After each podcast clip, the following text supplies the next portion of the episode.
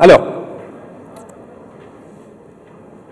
pour la dernière partie de cette euh, journée, il me revient donc d'inviter Monsieur euh, Louis Martel, euh, directeur général solutions d'affaires pour le secteur public à Québec, pour présenter notre conférencier, Monsieur Pedro.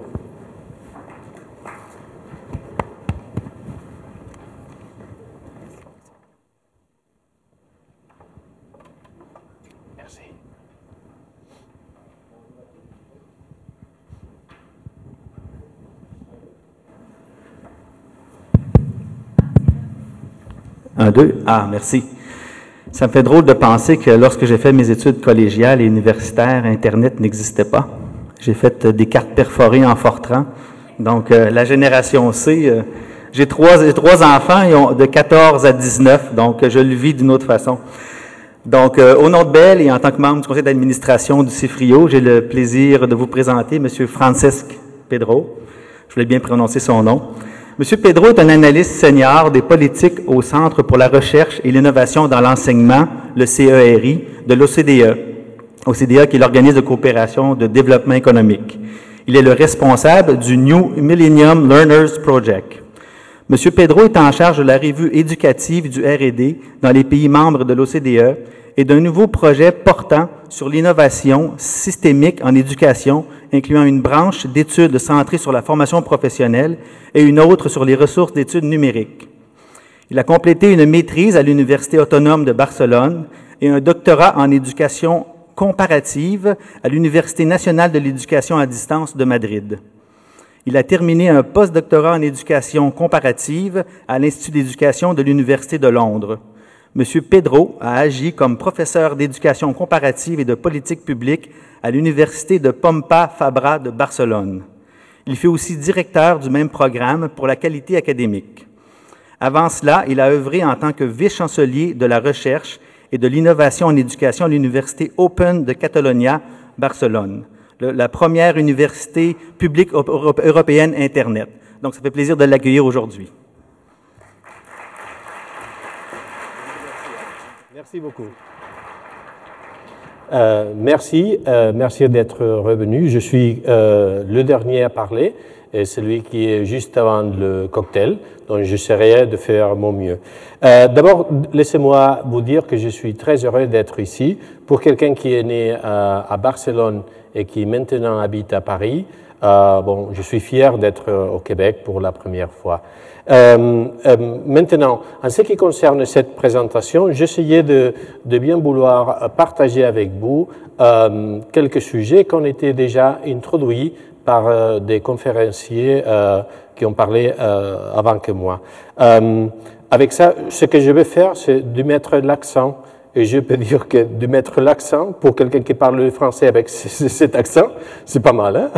Donc, je vais avec euh, euh, la première question. Quel serait le sujet que j'aimerais bien partager avec vous? D'abord, qu'est-ce que c'est euh, les concepts de, des apprenants du nouveau millénaire quelles, ont été la question, les questions principales de notre recherche? Pourquoi euh, l'OCDE s'est bien engagé dans ces projets? Et aussi partager avec vous les résultats préliminaires de notre recherche d'une façon qui puisse nous aider à comprendre les défis, les enjeux pour l'éducation.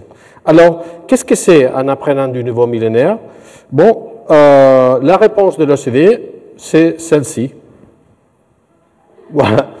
Quelqu'un qui est si attaché à son ordinateur qu'il ne peut pas bouger euh, sans cet ordinateur. Mais euh, ceci étant dit, ce que je vais faire, c'est d'essayer de démonter un peu euh, cet stéréotype, de bien vous montrer jusqu'à où on a de l'évidence empirique pour soutenir qu'on peut parler soit des natifs digitaux, euh, soit des, apprenants du nouveau millénaire, et jusqu'à quel point on est en train de parler parfois de, la, de faire de la poésie, de faire même de la rhétorique. Donc je vais essayer un peu de partager avec vous c'est ce qu'on sait et c'est ce qu'on aimerait savoir mais qu'on ne sait pas encore.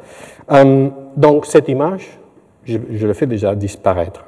Alors, quelles seront les assertions principales dans la plupart euh, des, ouvrages, des essais que vous trouverez autour de la question des, migrants digitales, euh, numériques, excusez-moi, ou des natifs euh, digitaux?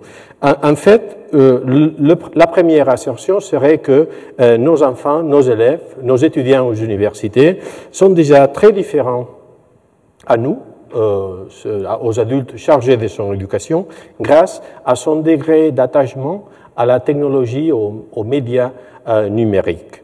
Et à cause de ça, la deuxième et encore plus importante assertion, c'est toujours la même.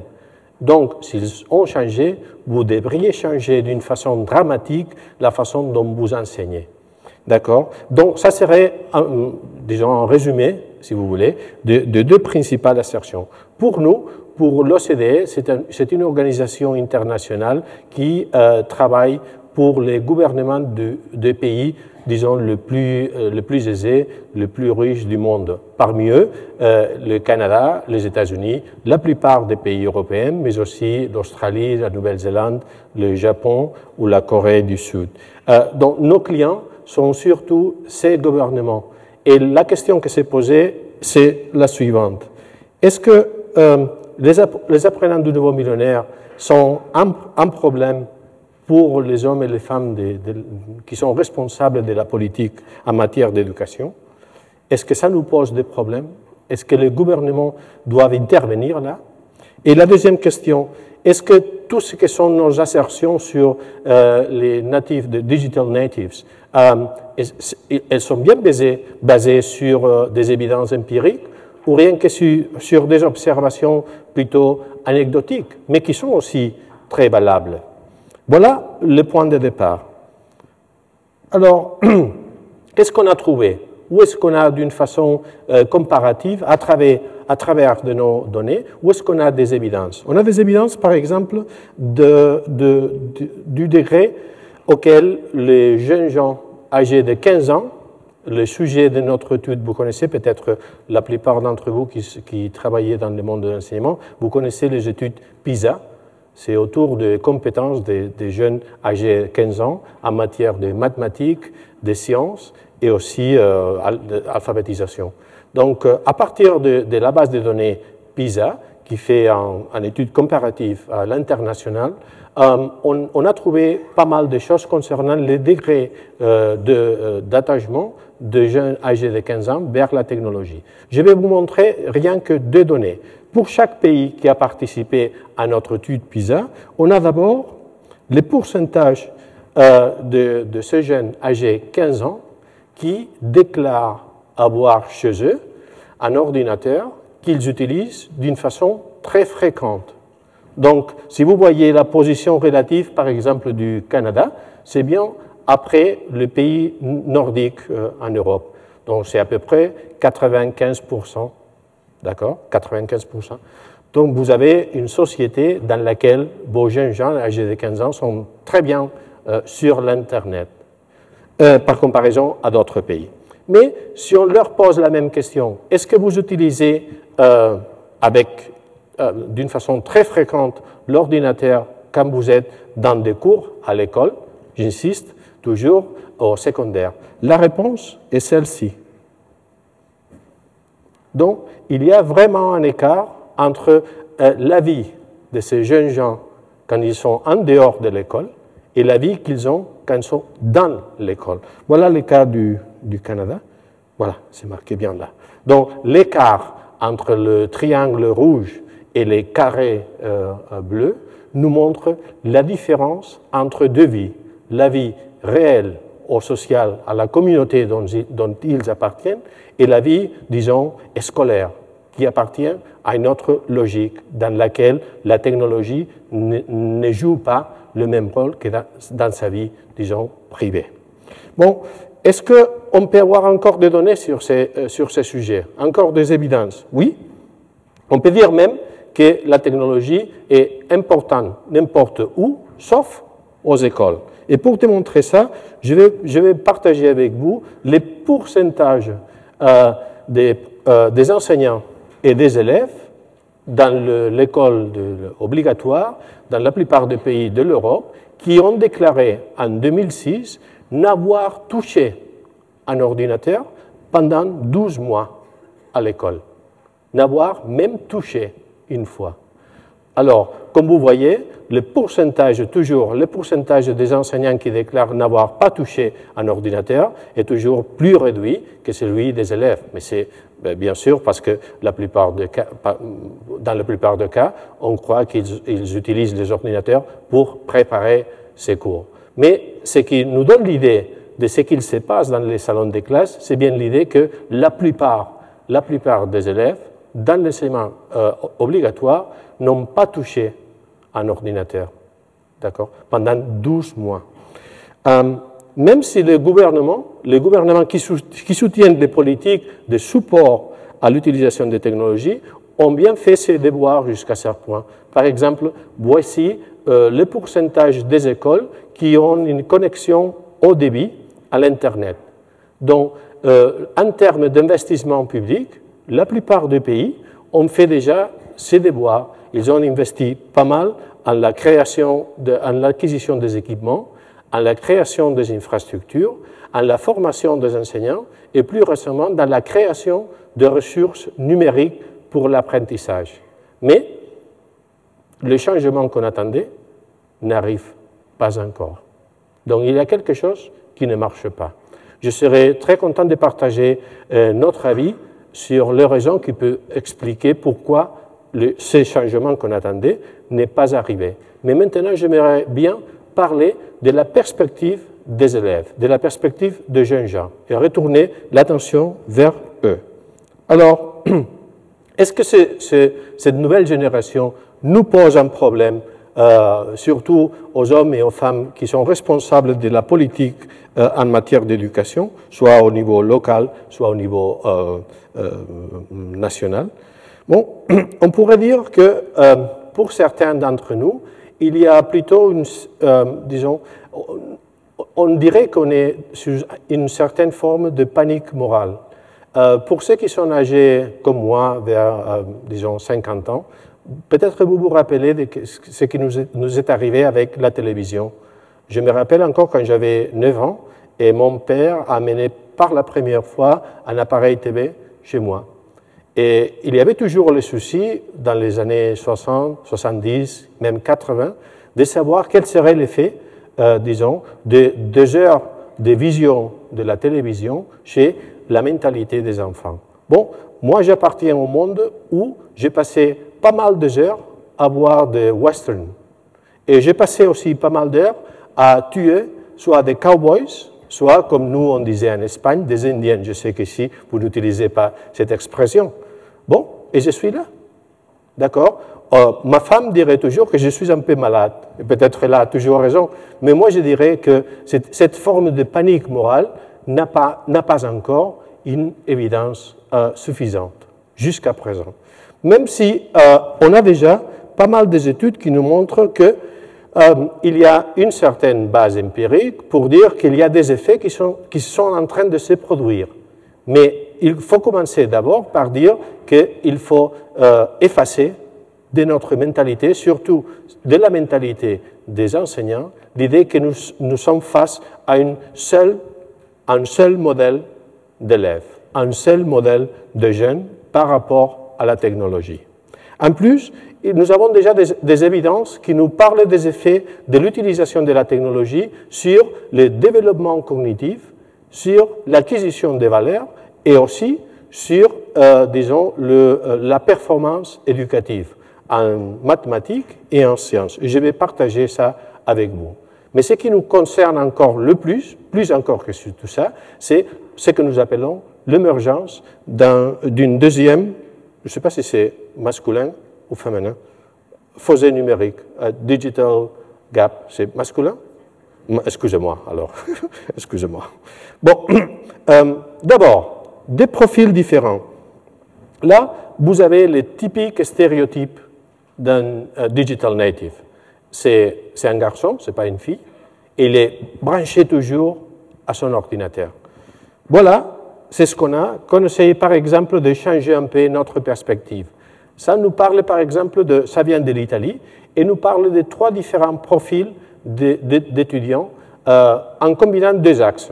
Jusqu'à quel point ils utilisent l'Internet d'une façon quotidienne et jusqu'à quel point ils sont capables de créer, on a parlé de ça ce matin, de créer de nouveaux contenus. Comme vous le voyez, la, la plupart des étudiants, au moins en Italie, appartiennent à ce qu'on appelle la, masse digitale, la masse numérique. Des gens qui utilisent pas mal l'Internet, mais qui ne sont pas capables encore, peut-être, de produire des contenus, qui sont plutôt des spectateurs de l'Internet, des utilisateurs encore passifs. Mais il y a d'autres profils. Il y a toujours les interactivated, ceux qui sont toujours branchés, qui utilisent la technologie, mais qui sont aussi en train de produire pas mal de contenus. Mais il y a pas mal de gens, à peu près euh, un quart euh, des étudiants, qui sont ce qu'on appelle les néo-analogiques. C'est-à-dire, ce sont des gens qui peuvent avoir son style de vie sans avoir une connexion permanente avec la technologie. Ça, c'est notre présent. Il y a aussi une autre façon de voir ça. Par exemple, je n'ai pas le temps de commenter avec détail, mais nous, à partir de nos données, euh, euh, de la base de données PISA, on a créé euh, de différents profils en combinant toujours l'utilisation de l'Internet avec une fonctionnalité plutôt éducative, plutôt centrée sur l'étude, l'étude personnelle, et l'utilisation de l'Internet plutôt pour l'entertainment. D'accord? Et on a trouvé des choses que vous peut-être connaissez déjà, qu'il y a des profils, par exemple, d'une utilisation euh, plutôt euh, basse de l'Internet pour euh, l'entertainment et plutôt centré sur l'usage éducatif, qui est plutôt dominé par, par le féminin. D'accord? Tandis qu'il y a un autre profil qui est un grand utilisateur de l'Internet, mais qui est toujours basé sur le vidéojeu. Là, on a toujours un profil plutôt masculin. Mais ce qui est, en train de changer, c'est que la plupart des élèves âgés de 15 ans se situent dans cette moyenne. C'est-à-dire, nous avons là à peu près 60, 70% des, des, élèves euh, des garçons et 55% euh, des filles. Donc cette idée un peu stéréotypée que les garçons sont plutôt ceux qui jouent aux vidéojeux, tandis que euh, les filles sont branchées sur l'Internet rien que pour communiquer, c'est en train de, s'effacer aussi, au moins à partir de nos évidences. Encore une autre chose, on pourrait essayer de résumer quelles seront les évidences empiriques en matière des effets euh, de l'attachement à la technologie sur le développement des, euh, des compétences cognitives, sur les valeurs sociaux, ou bien sur la performance éducative. Et qu'est-ce qu'on trouverait alors? Bon, euh, sur le domaine des compétences cognitives, on peut dire qu'il y a pas mal de choses qui sont en train de changer. Par exemple, en tout ce qui concerne l'intelligence non verbale. On a fait pas mal de tests et on vient de découvrir d'une façon euh, qui sert à l'international que l'intelligence non verbale s'est plutôt développée dans les générations âgées entre 20 et 12 ans par rapport à la génération de ces enseignants. D'accord? Ils sont plus dans l'image que dans le texte. Hmm? Ça, c'est très important. Il nous manque encore pas mal des dans d'autres domaines où il y a pas mal des analystes qui disent toujours que nous, nous, étions en train de voir un cerveau tout à fait redéfini. On n'a pas des évidences sur ça pour l'instant. Et on connaît très bien que ceux, qui euh, euh, ont passé pas mal de temps à jouer avec des vidéojeux ont toujours une coordination visuo-spatiale euh, plutôt développée. C'est tout ce qu'on sait. On n'a plus des évidences dans d'autres domaines. Si vous déplacez l'attention sur les valeurs sociales, vous verrez que la plupart des recherches qui ont été faites dans les États-Unis, dans l'Europe, elle nous parle la plupart du temps des effets négatifs des vidéojeux, des effets qui, font, qui nous parlent toujours de la peur qu'il faut avoir au jeu et à la technologie. Bon, et, on peut comprendre ça, parce que si vous voyez les images euh, de, qui, on retrouve, soit qui font référence par exemple à l'utilisation de la violence, soit qui, euh, qui, qui, nous montrent une façon de, de devenir femme pour ainsi dire, qui n'a rien à voir avec la réalité. Bon, on comprend bien qu'il y a pas mal d'études qui nous montrent que le plus vous êtes en train de jouer avec des vidéojeux violents et avec des vidéojeux qui nous montrent qu'on peut harceler les femmes, que c'est une bonne manière de s'approcher aux femmes, le plus votre seuil, on dit, hein, de, euh, euh, de, ce qu'on dirait la violence qu'on peut accepter, euh, les taux de harcèlement qu'on peut accepter, il est en train toujours de monter. Donc si vous êtes habitué à voir des images toujours où la violence sert à gérer des conflits, à la fin, vous accepterez encore un peu plus de violence que ceux qui n'ont pas euh, eu l'expérience de jouer avec des jeux violents pendant euh, le, même temps que vous. C'est ce qu'on dit, c'est ce que, euh, que, la recherche empirique nous dit. Mais on n'a pas, pas, mm, pas mal de soucis à comprendre si ça décrit des situations de laboratoire ou vraiment un effet générationnel. On a toujours des problèmes avec ça. Mais le problème principal aussi se pose quand on essaye de savoir si le jeune gens, par exemple, aime ou aime pas le vidéojeu.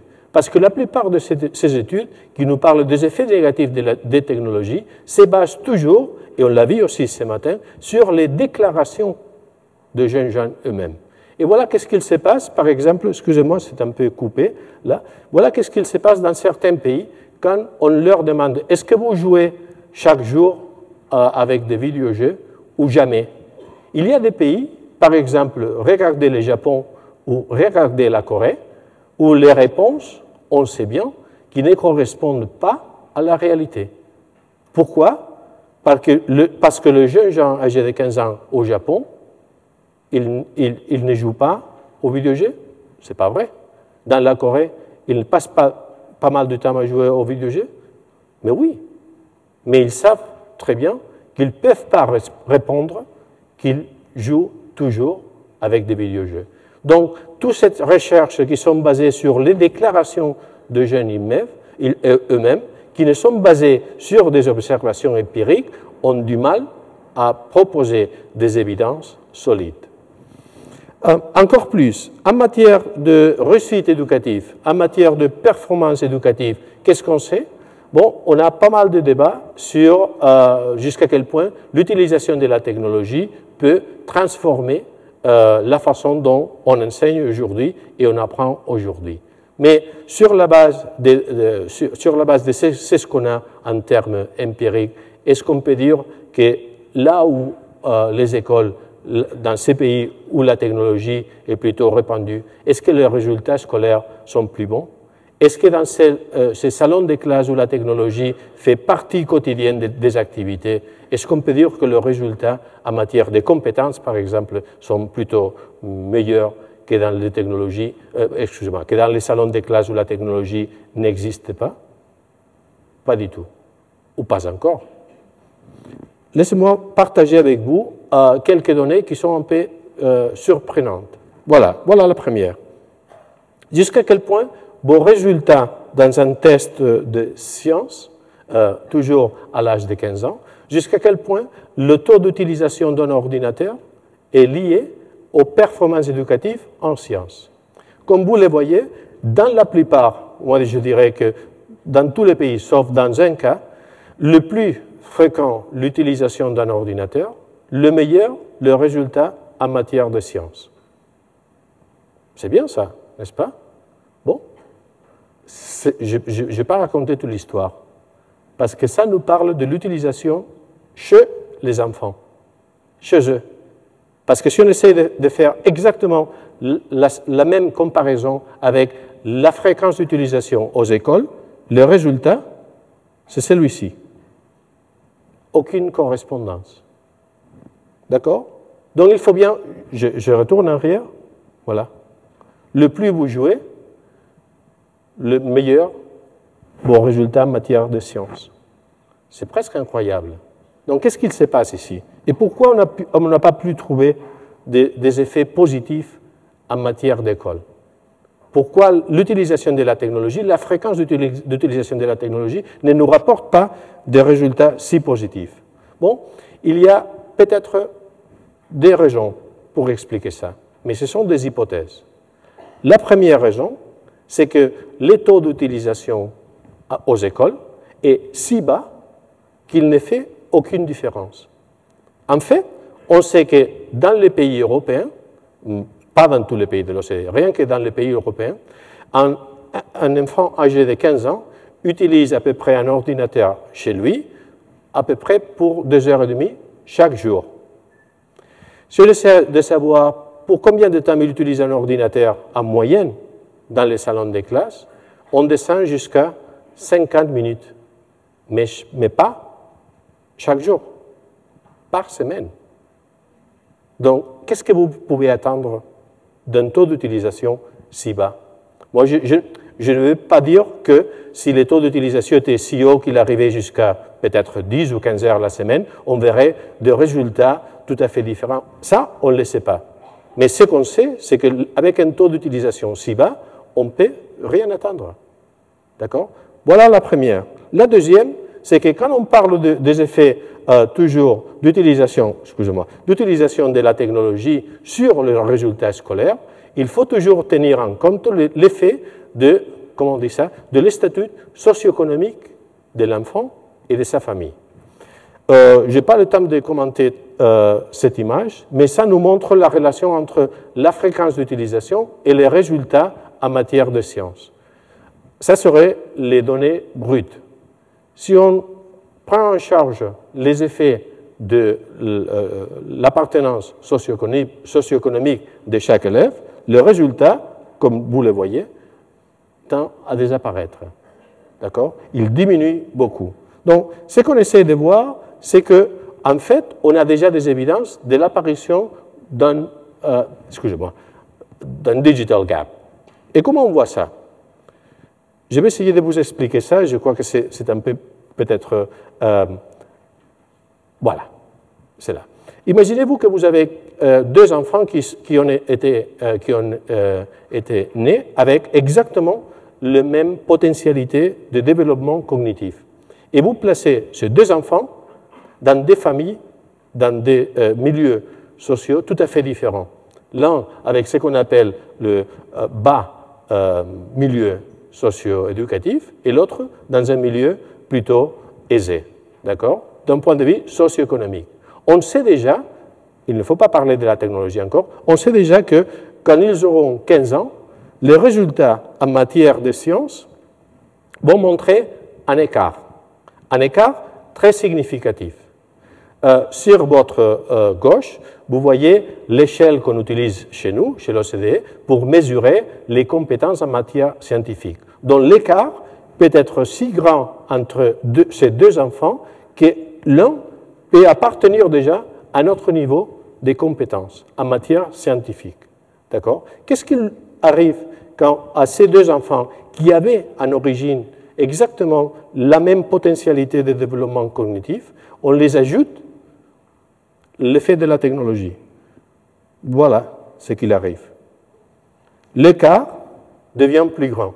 Pour ceux qui sont déjà aisés, la technologie leur, permet d'améliorer ces résultats. Et dans ces cas-ci, comme vous le voyez, euh, celui qui était déjà dans les bons milieux socio-économiques, il va appartenir à la prochaine catégorie en matière de compétences scientifiques. Tandis que pour l'autre, l'effet de la technologie deviendra détrimental. C'est-à-dire, il ne gagne pas, il va perdre à cause de la technologie. Et pourquoi, vous direz Encore une fois, c'est matière d'hypothèse. Parce qu'on dirait que la technologie, ce qu'elle fait, c'est de magnifier, amplifier les effets du milieu socio-économique, d'une façon un peu peculière.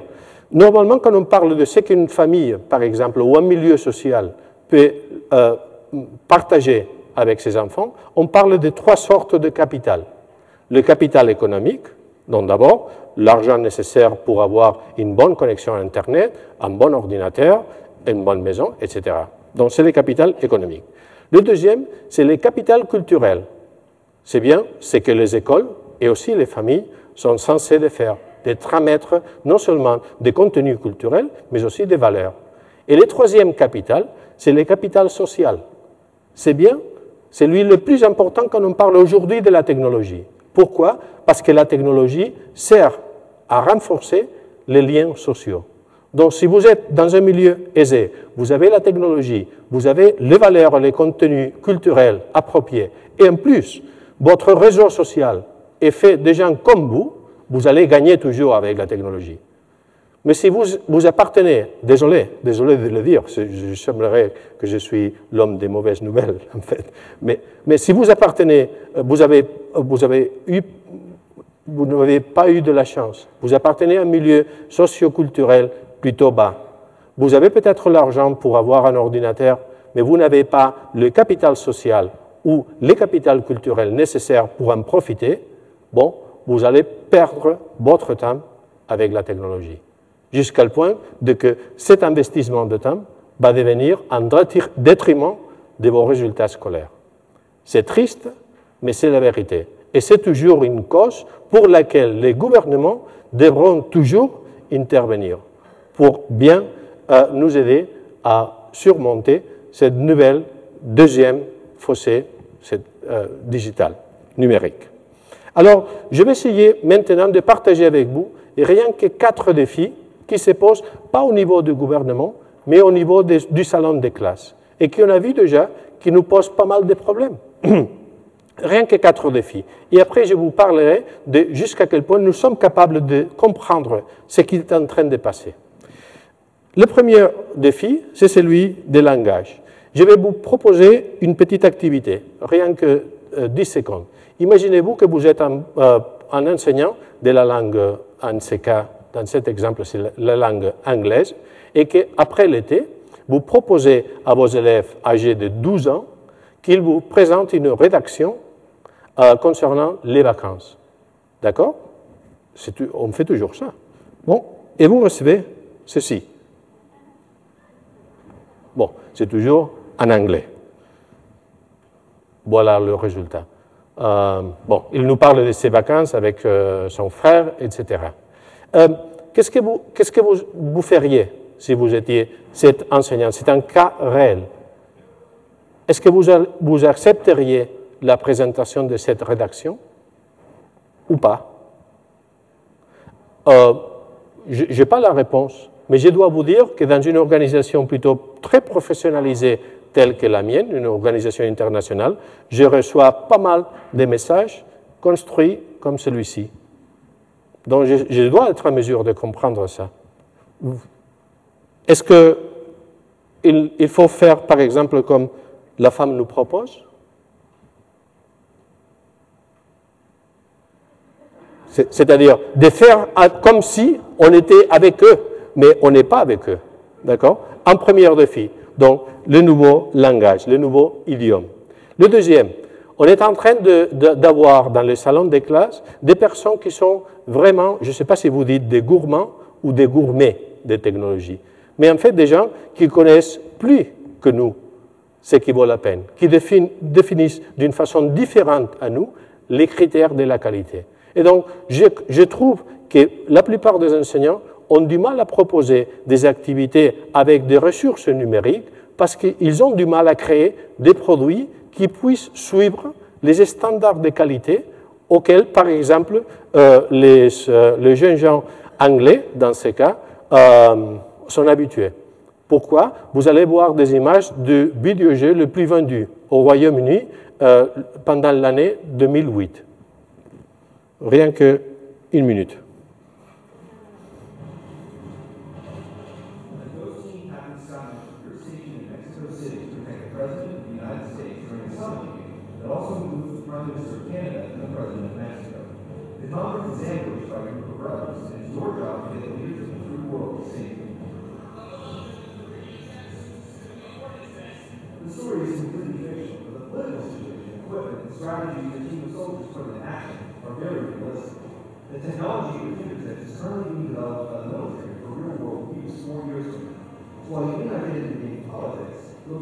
Appreciate the opportunity to use equipment that special forces can't get their hands on.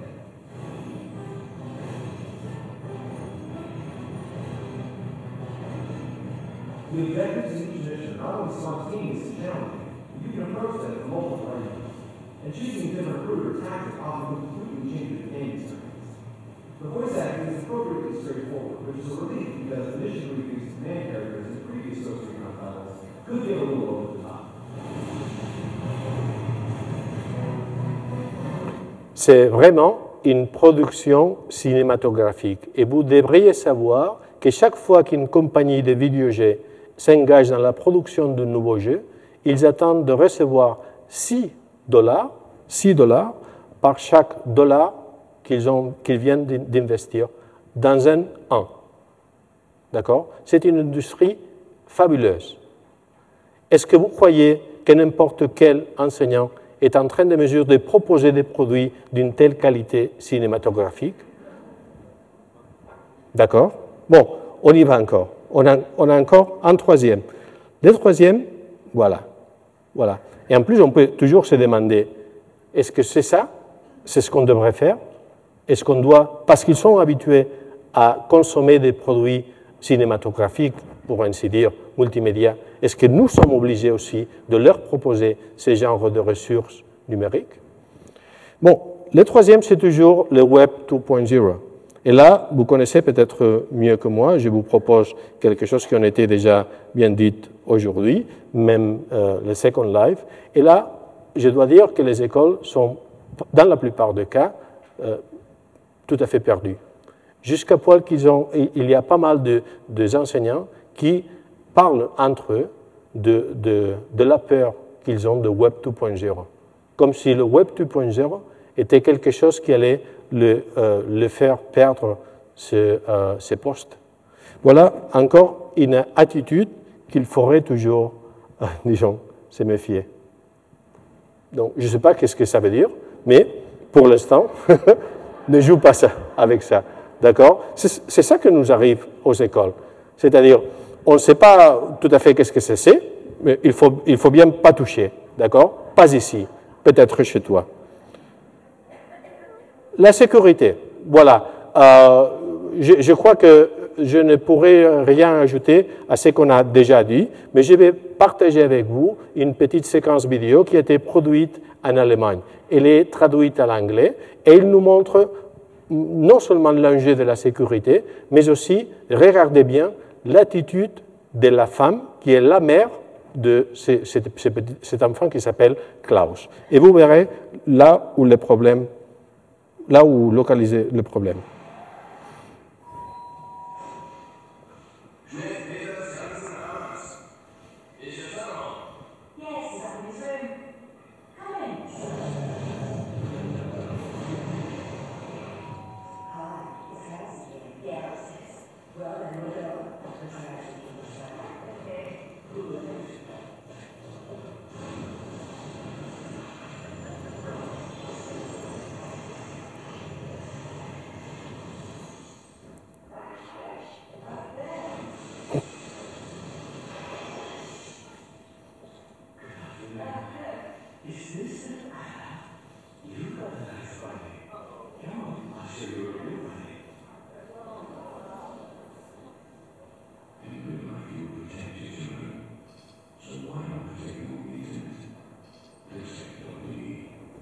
À mon avis, bon, euh, disgusting, euh, excusez-moi, la, fin de ces vidéos, c'est plutôt... hein.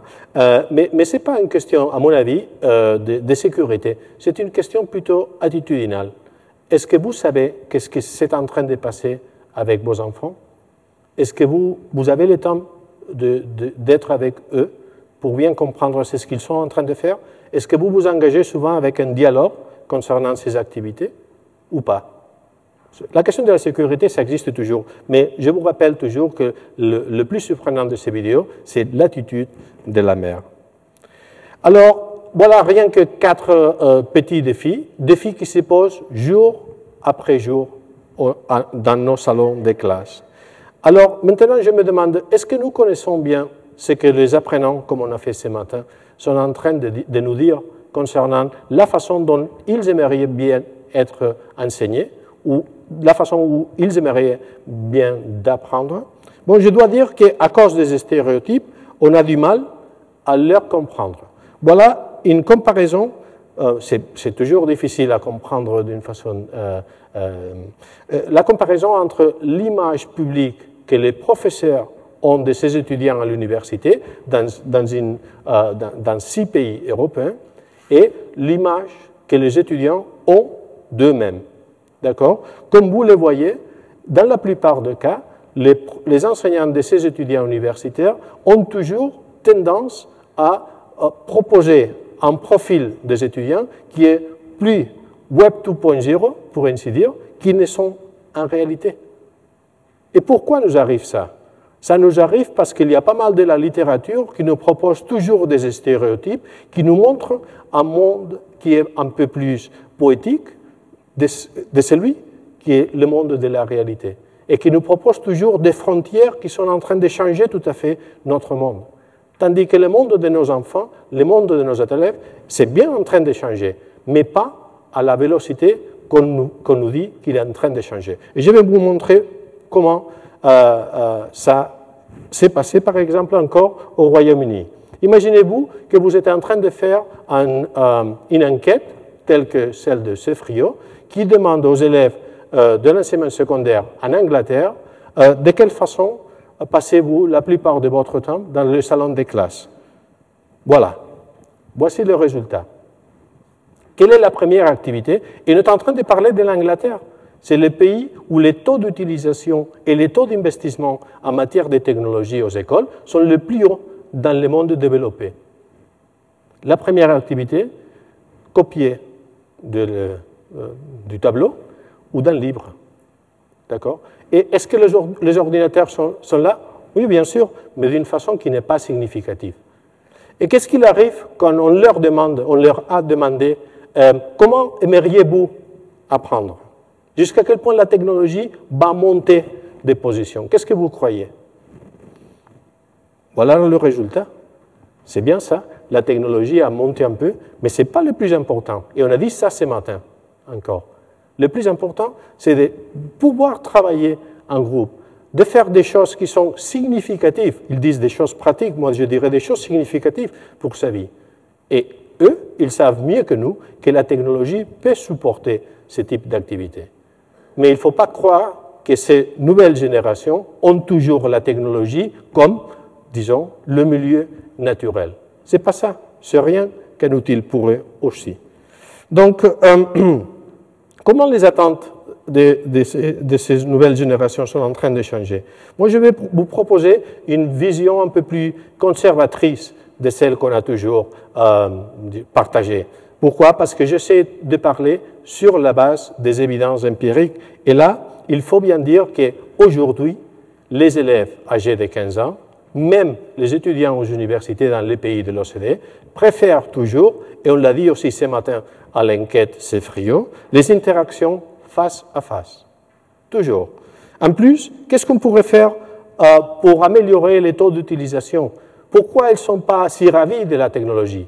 Parce qu'ils acceptent l'utilisation de la technologie en salon de classe pourvu que ça leur propose trois choses que j'aimerais bien définir comme ça. D'abord, que la technologie euh, mette des activités plutôt, euh, comment on dit ça en français, à ses fingertips. Euh, bon, vous avez compris, c'est ça qui compte, n'est-ce pas? Bon, euh, si j'ai par exemple une présentation PowerPoint que j'ai bien d'utiliser en salon de classe, si je la mets dans un LMS, d'accord, euh, ils, auront toujours cette présentation pour eux. Si j'ai mes notes de cours que j'aimerais bien partager, au lieu de faire des photocopies, je peux toujours mettre ça sur un serveur. Il est toujours disponible pour eux. Donc ça, ça vaut la peine pour eux. Deuxièmement, les gains de productivité. Ils n'utiliseraient jamais cette expression, je suis sûr. D'accord? Mais c'est ce, qui nous, arrive aussi à nous. Pourquoi nous utilisons un processeur de texte? Pourquoi nous cherchons des choses à travers de Google? Pourquoi? Parce qu'on gagne du temps. Et eux, ils font exactement pareil que nous. Mais le problème, c'est que les règles qu'ils ont créées ne sont pas peut-être nos règles, ne sont pas des règles mûres, de règles d'adultes. D'accord? Mais ils vont utiliser toujours la technologie si la technologie leur propose des gains de productivité. Et finalement, ils vont aimer toujours la technologie si la technologie est, un moyen de les engager, d'accord? De les motiver à continuer dans ces cours. Là, on a toujours des problèmes parce que la culture, disons, nord-américaine est très différente de la culture euh, de l'Europe continentale. Et parfois, quand on voit des activités proposées dans l'Amérique du Nord aux écoles en, qui ont pour but précisément d'engager les étudiants, d'engager les élèves, vu de l'Europe, on tend à penser que ce qu'on veut, c'est de, proposer du entertainment. D'accord? Parce qu'il faut toujours avoir mm, le smile on your face. D'accord On a du mal à comprendre ça quand on voit parfois des activités proposées en matière d'engagement euh, dans les salons de classe au secondaire, but de l'Europe. Euh, troisième question. Même si on peut reconnaître toujours, je suis en train de finir, même si on peut reconnaître toujours que les apprenants du nouveau millénaire sont plutôt aisés dans l'utilisation de la technologie, qu'ils connaissent les technologies plus que nous les connaissons, est-ce que vous croyez que la mécanique, la connaissance, la, maîtrise de la mécanique des technologies fera de, des citoyens responsables dans une société de la connaissance ou des travailleurs, euh, disons, plus responsables dans une économie de la connaissance Pas à mon avis, ou pas forcément. D'accord? Il faut bien distinguer ces deux plans. Ils peuvent être plus alphabétisés dans le numérique que nous, mais il faut les aider à développer son sens de maturité citoyenne, son sens de maturité, euh, disons, et de responsabilité dans l'utilisation des technologies. Ce n'est pas, un nouveau cours qu'il faut introduire, mais il faut toujours penser, comme des enseignants, que c'est notre obligation de leur proposer ce, ce genre de maturité. Voilà. Les implications éducatives, donc, bien, il faut bien euh, être euh, reconnaissant du fait que les nouvelles générations sont vraiment très attachés aux technologies. Ça, c'est un fait. Et c'est un fait démontré par l'évidence empirique. Mais nous manquons encore de preuves des effets qui euh, pourraient jamais, disons, euh, soutenir l'idée que son cerveau est en train de changer d'une façon dramatique. Excusez-moi, mais on n'a pas encore des évidences. Peut-être si vous reprenez euh, cette conférence d'ici à 5, 10, 15, 20 années, on aura ces preuves. Mais pour l'instant, on ne les a pas. D'accord? Donc, il faut toujours effacer cet stéréotype. Même s'ils connaissent bien les applications, s'ils maîtrisent la mécanique de la technologie, ils auront toujours euh, besoin d'être éduqués sur ce qu'on appelle les compétences de la société et de l'économie de la connaissance. C'est rien que pour qu'ils travaillent, disons, ils partagent ces notes de cours dans le Facebook ou utilisent Twitter, est-ce que ça leur fait en fait des citoyens plus mûrs? Pas du tout. C'est l'orientation, c'est la finalité et les valeurs avec lesquelles on utilise une technologie qui vous transforme en, un citoyen ou une citoyenne mûre.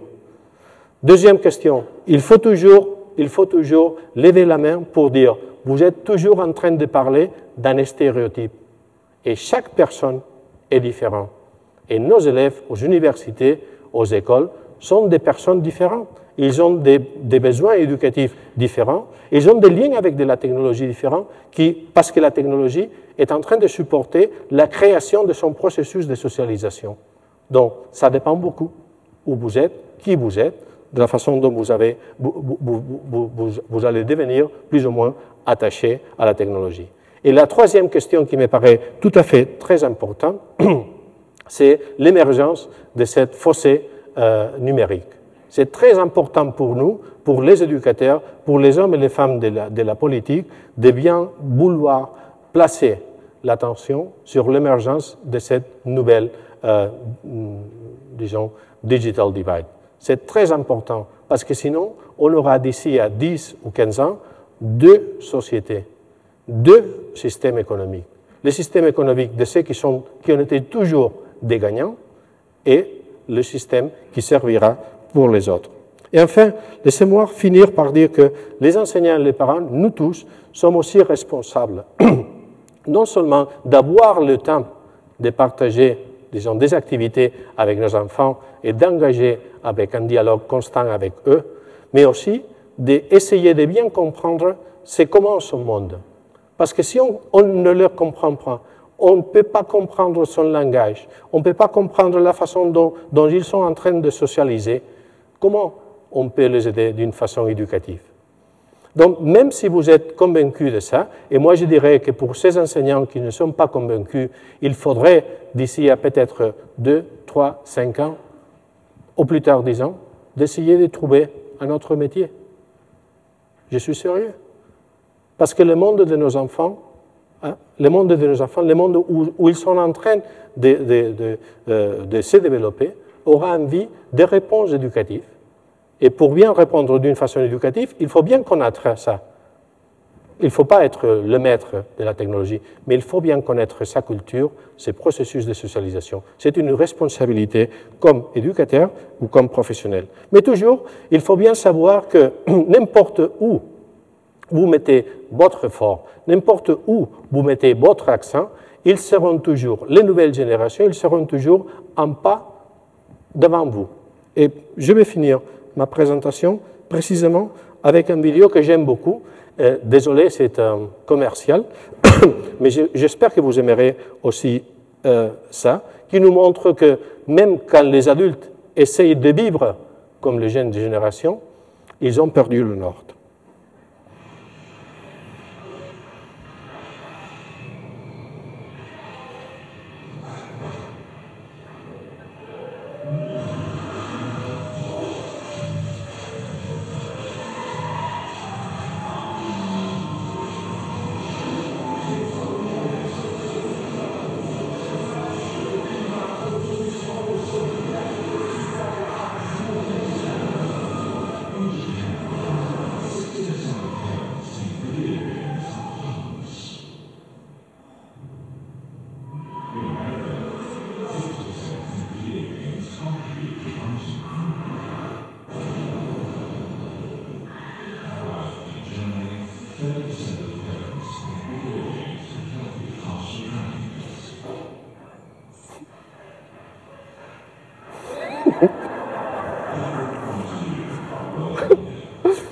Moi, je suis, je suis vraiment convaincu que tous les points de vue sont bienvenus ici, mais il faut toujours partir des évidences. Merci beaucoup.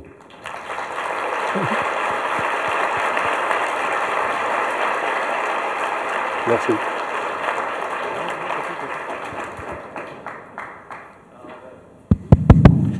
Merci. Merci beaucoup pour votre présentation. C'était très intéressant.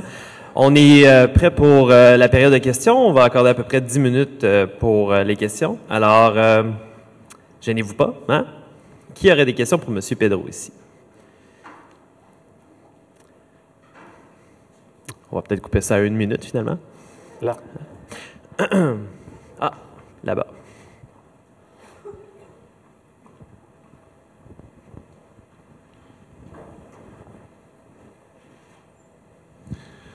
Bravo. Merci. Vous semblez, à raison, préoccupé énormément par euh, la fracture numérique, le fossé numérique, donc les inégalités dans l'accès euh, au numérique. Où est l'inertie?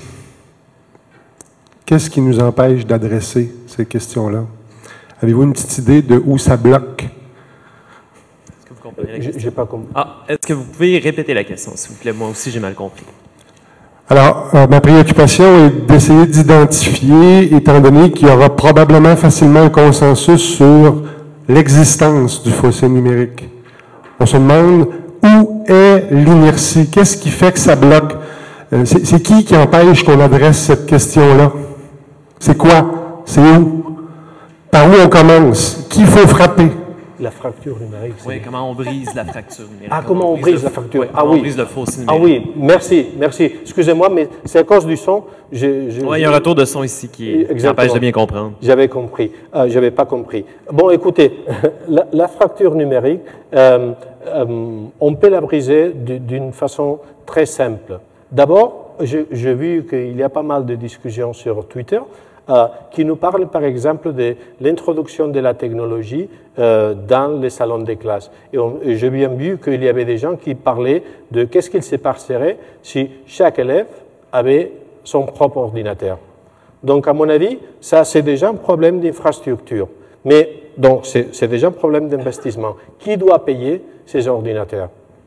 Donc, Deuxième question. Est-ce que si vous avez des élèves avec des ordinateurs dans votre salon de classe, est-ce que le fonctionnement de la classe va changer? Moi, je dirais que aujourd'hui, ne changerait pas. Donc, est-ce que ça aiderait à briser la fracture numérique? Pas du tout. Il faut bien placer euh, l'accent sur deux choses. D'abord, la méthodologie d'enseignement et d'apprentissage doit être celle qui nous permet de faire que la société des connaissances, l'économie des connaissances, soit déjà dans les salons des classes. Sinon, on brisera jamais la fracture. Et qu'est-ce qu'il faut faire en matière d'activité? Il faut toujours accompagner les élèves dans son processus de socialisation et de maturité digitale. Donc, ils n'apprendront jamais à travailler en équipe en utilisant la technologie si on les laisse euh, seuls. Ils apprendront jamais à utiliser un moteur de recherche d'une façon responsable si on ne les aide pas. D'accord? Si vous ne faites rien de ça, vous finirez d'ici à 5 ou 10 ans par avoir des élèves qui auront déjà développé ces, ces compétences parce qu'ils sont déjà dans un milieu déjà développé et vous aurez toujours la majorité des élèves qui ne les auront pas. N'oubliez pas que même dans le Canada et dans les pays nordiques, il y a entre 5 et 10 des, des élèves âgés de 15 ans qui n'ont pas un ordinateur chez eux. D'accord? Donc il y a un problème d'infrastructure, il y a un problème d'activité, mais il y a un problème toujours de vision aussi. Pourquoi les enseignants, ils nous disent toujours, je n'ai pas, pas assez de temps, parce qu'ils n'ont pas compris que la technologie n'est pas quelque chose qu'on doit faire en plus de l'activité normale. La technologie, c'est quelque chose qu'on fait comme support à une activité. D'accord? Merci. Oui? Oui, en fait, c'est le caméraman qui a une question. Ben, en fait, j'ai pas une question, c'est juste une déclaration un peu, ben, quelque chose qui, me fait réfléchir. C'est juste que moi, je suis un ancien euh, gamer, probablement. J'ai joué à ces jeux-là toute mon enfance, puis une bonne partie de ma, vie adulte, disons. Puis je dirais que la bonne chose que j'ai appris de ça, euh, puis que je pense que je peux ressortir, c'est le fait que, euh, tu sais, quand on joue à des jeux d'ordinateur, on essaie d'être le plus puissant possible, euh, de détruire tout notre passage, puis être le plus riche aussi au travers de ça. Mais c'est juste que ce que je pense que j'ai appris, c'est qu'en fait, compte, on, venait, on, se lassait de ça. Ça veut dire qu'en fait, quand on joue, on devient extrêmement puissant. Puis à un moment donné, tu sais, ça vient, tu sais, on, on se on, on, se dit, bon, je suis riche, je suis puissant, mais ça sert à rien, tu sais. Fait que, tu sais, ce que, moi, ce que j'ai vu après ça, je me suis dit, ben, tu sais, la, la, vie dans autre chose que le, juste le besoin de, de, vouloir être puissant puis riche. Puis si j'aurais pas joué à l'ordinateur, probablement que mon but dans la vie serait d'être riche. Absolument. c'est ça, c'est juste une réflexion par rapport au fait que les bienfaits de, du jeu vidéo. Est-ce qu'il y a d'autres questions ou commentaires? Euh? Moi, j'ai une question pour vous. Oui. Euh, puisque les nouvelles technologies évoluent très, très rapidement, c'est très difficile. On parle de, je crois, de trois mois. Il y a une, règle là-dessus. Euh, à chaque trois mois, la, technologie change. Est-ce que ce, j'ai le terme en anglais, gap, ce, fossé générationnel au niveau du numérique va toujours exister? Oui ou non, je ne sais pas, en fait. Parce qu'il euh, il y a pas mal de, disons, des enseignants, par exemple, ou des parents qui utilisent la technologie, même des technologies qui sont encore plus complexes, des applications qui sont plus complexes que celles que ces enfants sont en train d'utiliser. Donc ça dépend beaucoup de où la société, où l'économie, où la configuration de, des professions va évoluer. Donc il y aura toujours des changements technologiques. Et si vous essayez comme enseignant, par exemple, d'être toujours au courant des nouvelles technologies, à mon avis, ça c'est du temps perdu. D'accord? Parce que ça va changer toujours. Mais c'est bien de savoir quels sont, comment dire ça, de faire partie de la société pour laquelle vous travaillez comme enseignant. Donc vous ne pouvez pas rester dans votre coin, dans une, dans une école qui appartient encore, comme on l'a dit ce matin, à l'économie de l'industrialisation, parce que le pays n'est plus là. Donc c'est votre responsabilité. Alors laissez-moi dire quelque chose, et j'ai fini avec ça.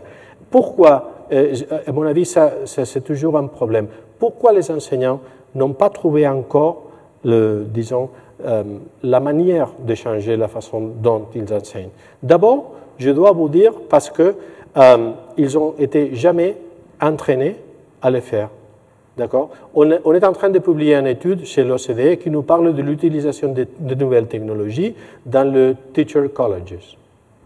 C'est zéro. Zéro. D'accord?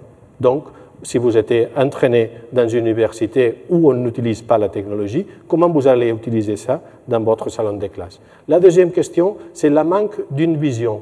Si je dis fermez les yeux et pensez à une école ou pensez à un salon de classe, moi je dirais que la plupart d'entre nous, nous aurions à peu près la, même image. Si je vous dis fermez les yeux et pensez à l'école de demain, à l'école basée sur la technologie, à l'école de la société de la connaissance, qu'est-ce que vous pensez? On a des flashs, mais on n'a pas une vision. Et la troisième chose qui nous manque, ce sont des incentives. Moi, si j'étais un prof dans une école de secondaire, que je, travaillais depuis 20 ans, par exemple, et je suis un bon prof, je vis des générations de gens qui, qui sont passés par mes, mains, pour ainsi dire, et qui viennent me voir et qui me disent Je me rappelle encore de vous, monsieur Pedro, on a passé, j'ai appris des mathématiques ou des sciences avec vous, de, langage. Bon, j'ai fait mon boulot très bien. Pourquoi devrais-je passer mon temps à comprendre des technologies qui, en fait, qui ne m'apportent rien? Donc ce qui nous manque, ce sont des incentives. Et l'incentive le plus important pour un enseignant, c'est un, incentive professionnel. Si les chercheurs tels que nous étions capables de démontrer qu'une certaine façon d'utiliser la technologie va booster, disons, l'éducation de vos élèves, alors les enseignants changeraient. Mais manquer d'un entraînement, manquer d'une vision et manquer des incentives professionnels, pourquoi perdre le temps? D'accord. Est-ce qu'il y a quelqu'un d'autre une autre question? Moi, j'ai une autre question. Merci. Euh, juste pour compléter, je pense qu'on a terminé après ça. Euh, au Québec, il y a un gros problème de décrochage scolaire. Est-ce qu'on peut penser qu'en introduisant des nouvelles technologies dans les écoles, on peut régler ou on peut réduire le décrochage scolaire? Oui. Euh, on a pas mal d'expériences en Europe qui utilisent la technologie. Par exemple, je me rappelle d'une expérience anglaise qui s'appelle No Not School, c'est-à-dire non école qui propose des activités à partir des technologies pour euh, retrouver des élèves qui étaient déjà perdus, qui étaient partis de l'école. Donc ça peut marcher, mais à mon avis, le secret de ces expériences n'est jamais l'utilisation des technologies, n'est jamais, euh, comment dire, euh, la pile des applications, mais c'est toujours l'esprit des gens qui est derrière cette activité qui fait qui, qui, qui, fonctionnent comme moteur. Et donc, ce sont des gens qui sont préoccupés par ces enfants, qui utilisent des moyens, mais la technologie ne fait pas jamais la différence. C'est toujours l'esprit des gens. Muchas gracias. Le faire. Merci. Merci.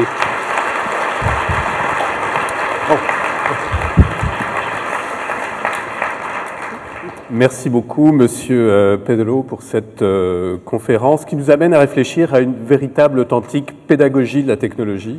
Euh, première venue à Québec, vous ne repartirez pas les mains vides. Merci beaucoup. Merci. Merci, Merci. Merci encore.